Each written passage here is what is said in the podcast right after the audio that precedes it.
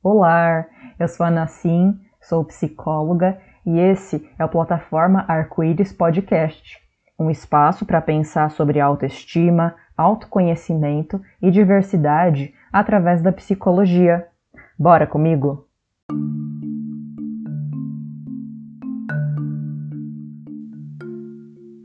Ninguém se ama todos os dias. Todo mundo tem altos e baixos, e aqueles dias em que queria estar morta, não é? Mas quando falamos de auto-ódio, o negócio é bem mais sério. Ser minoria social tem o seu aspecto objetivo, que é o nosso ponto de partida a partir do materialismo histórico. Vivemos desigualdades nas relações de produção e em todas as demais relações que por sua vez decorrem dela. Mas como o nosso materialismo histórico é dialético, não falamos de objetivo sem falar de subjetivo também. Um nasce da barriga do outro. São polos tensionados em movimento que são diferentes, mas um não existe sem o outro, e um não se denomina sem o outro. Relações objetivas de opressão produzem relações de elementos do psiquismo com menos potencialidades de integrar uma imagem de si saudável, do mundo e de si no mundo, para potência de transformação, e sim de fuga, de defesa, proteção e também às vezes de ataque.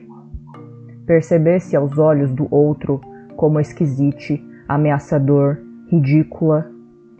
Estar sempre atente para eventual zoeira, ofensa e até mesmo violência física. Ter registros que evoquem uma memória de confusão, de dor, solidão. Enfim, o que, que eu estou falando é o seguinte: sensação, percepção, memória e atenção, todos integrados, formam um sujeito no mundo levado a reproduzir comportamentos no sentido de se autodepreciar, se anular e se mudar para caber em padrões em que não se encaixa e nem deveria. Crescer ouvindo e falando que você é exótica, que até é bonite para uma pessoa racializada, ouvindo que gay tem que morrer, nem dá possibilidade de se denominar pelo que você de fato é, o que não significa que você deixa de sê-lo. Verbalizar contradições e conflitos pode até parecer fácil, mas elaborar vivências em que você é o conflito porque você nunca aprendeu o que é preconceito Nunca colocar um nome em opressões que são externas, mas a realidade objetiva do seu entorno não comporta superá-las. Tudo isso integra nossos pensamentos com sentimentos de inadequação. Dia desses, eu li em algum lugar uma frase de alguém importante, que não lembro quem é, dizendo assim mais ou menos: Eu não sou tímida, apenas fui silenciada. E isso me tocou muito. A gente passa sistematicamente por processos em que a opressão é necessariamente histórica. É toda uma humanidade que ainda tem que elaborar sua completude para além do binário do branco do patriarcal.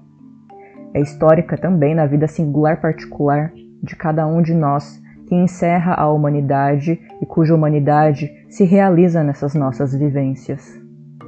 A vergonha de habitar a própria pele, o tal do auto-ódio, quando se é minoria, é vergonhosamente chamado de mindset, falta de pensar positivo, frescura. Ninguém vê algo que não se extrai quando não é dado na aparência.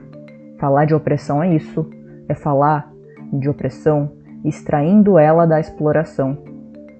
Mas essa parte vai ficar para outro dia. O fato em que eu queria chegar é que o auto-ódio é superfície, é aparência, é sintoma, ele não é causa. Só sentimento de vergonha de habitar a própria pele, porque tem um mundo que nos odeia. Não aprendemos nos amar e nos orgulhar de quem somos, enquanto o mundo não propicia relações para tal. Eu ouço histórias lindas no meu consultório, vejo vidas serem transformadas, mas justamente por respeito a elas, tenho que admitir que essas vidas só vão alcançar máximas potencialidades de humanização à medida da transformação do mundo que a gente vive.